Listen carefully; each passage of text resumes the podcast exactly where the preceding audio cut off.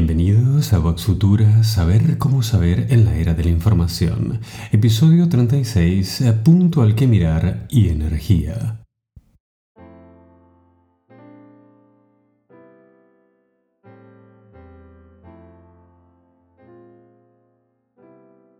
Auspicia este programa Siempre Joven Global, servicios y entrenamientos para nuestra calidad de vida. www.siemprejoven.global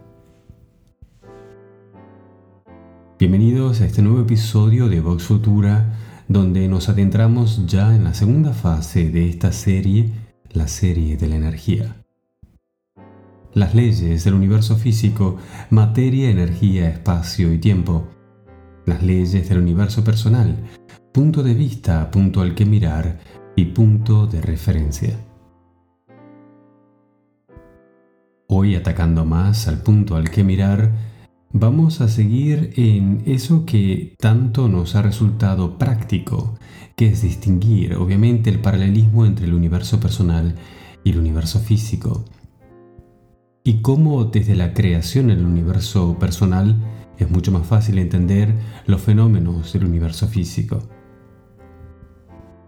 Hemos eh, de alguna manera redefinido o acotado la definición de una idea como aquello que se encuentra exactamente antes de la imagen, antes de la palabra, antes de cualquier forma, está la idea.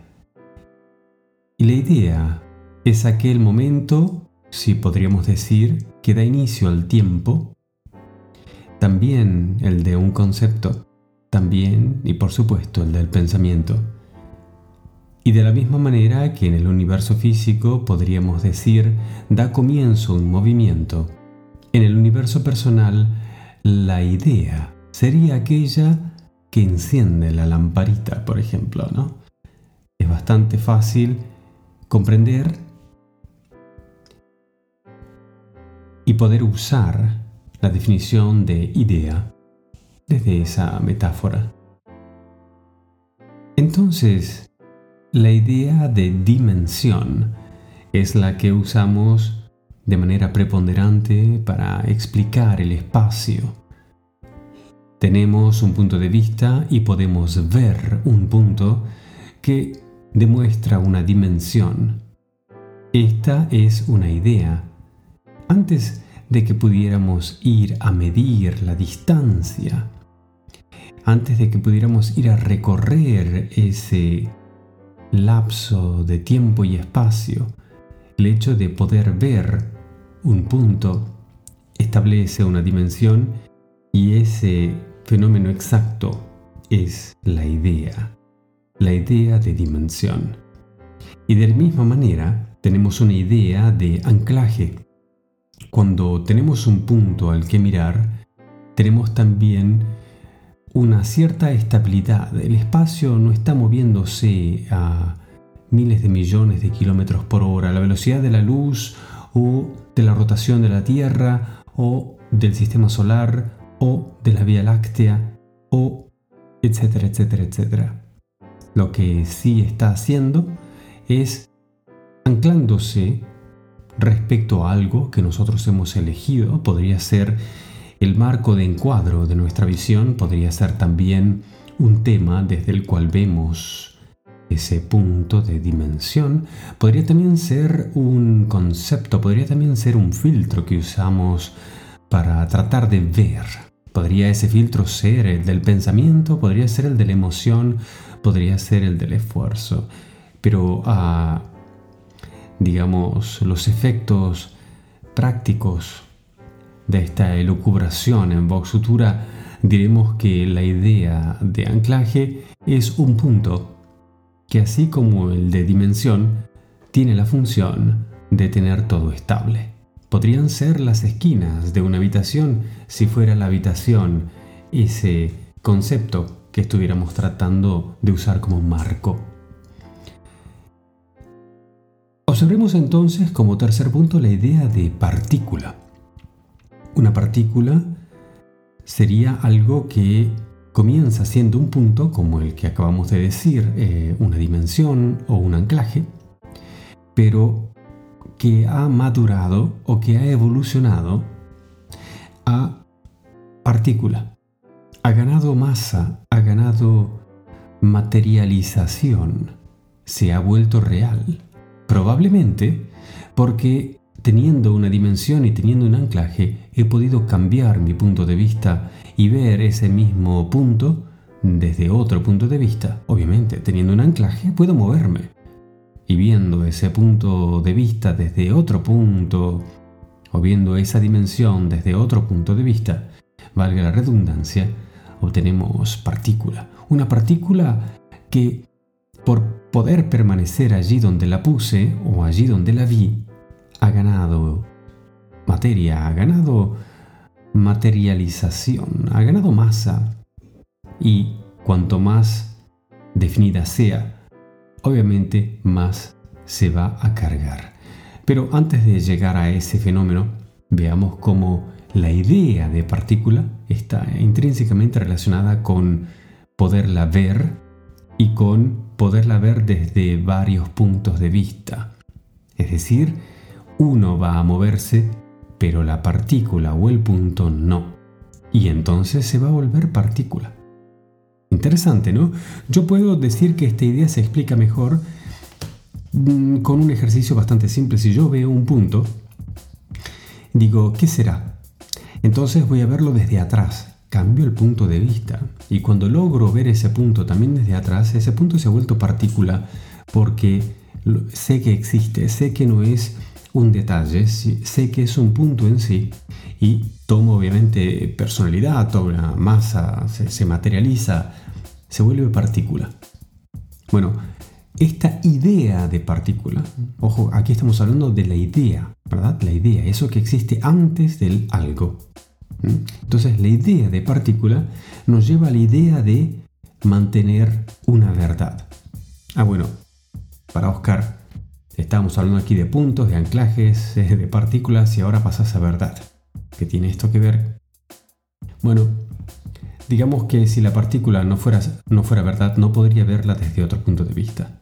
Solo si es verdad, va a transformarse en partícula que permanece en el espacio, gracias a la dimensión, gracias al anclaje.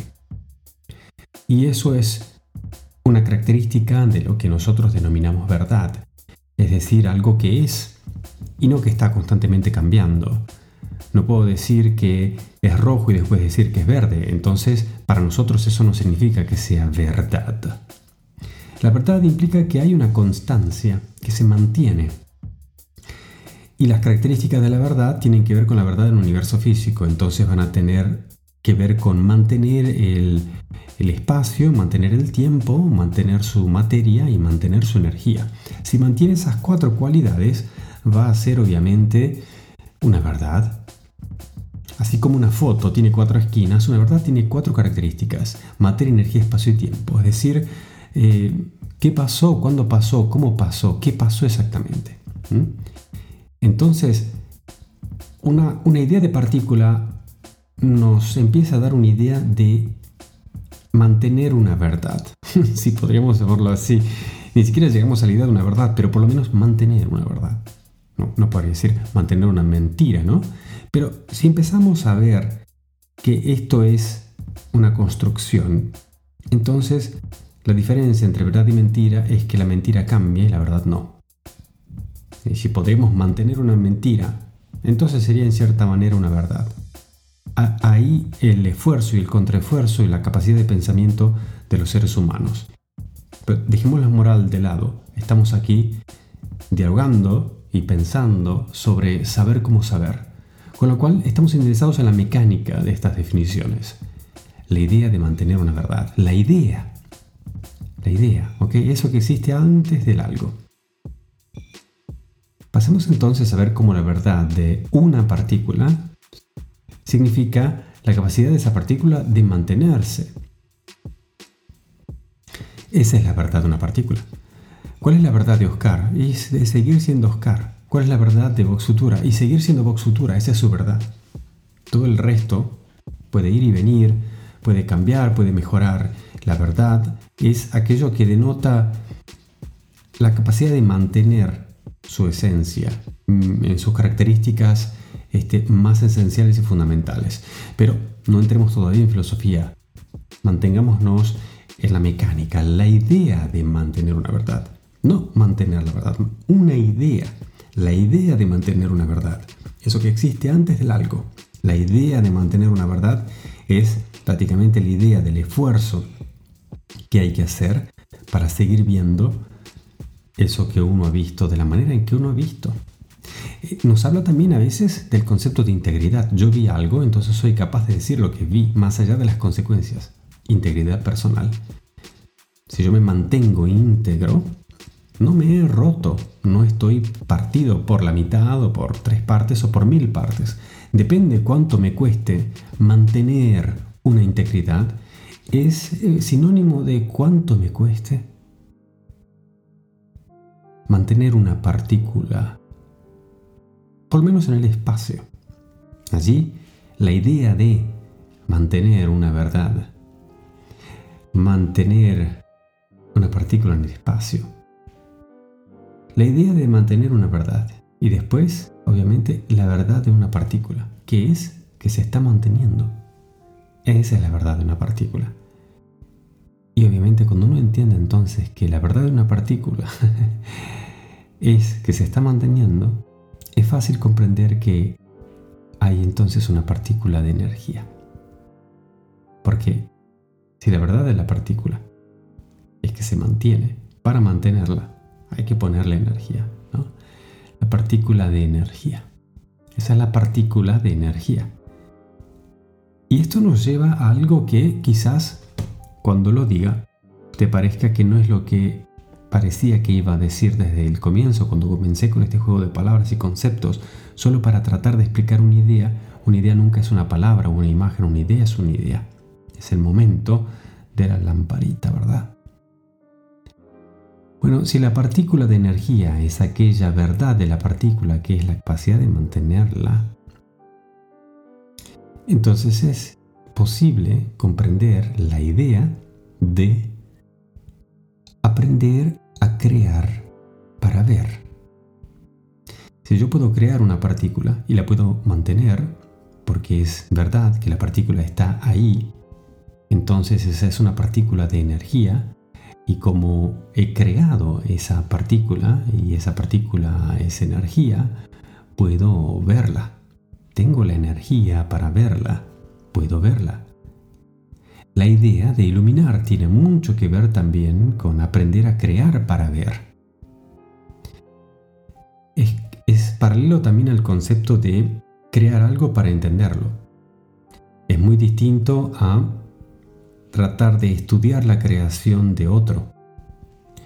Pero cuando uno ha terminado de comprender perfectamente incluso la creación de otro y no tiene que volver a pensar en ello porque lo sabe, es como si uno mismo lo hubiera creado. Siguiendo las direcciones de otro puede ser, pero uno logra comprender algo solo cuando ha logrado recrearlo. Hmm. Qué interesante que este fenómeno entonces tenga que ver con la energía y con la capacidad de ver. Ver, comprender, es crear o recrear exactamente como es. La idea de iluminar la energía como luz, la luz como energía. Podríamos decir que llegando al minuto 14 de este episodio, así medio doblado y redoblado entre conceptos que van y vienen pero que son siempre la misma cosa, concluimos. La energía fue, es y será siempre libre. Queridos amigos, no creo que haga falta que explique este último concepto, pero nos da pie al próximo episodio que me llena de muchísima ilusión. Espero que les esté gustando esta serie, la de la energía, tanto como a mí.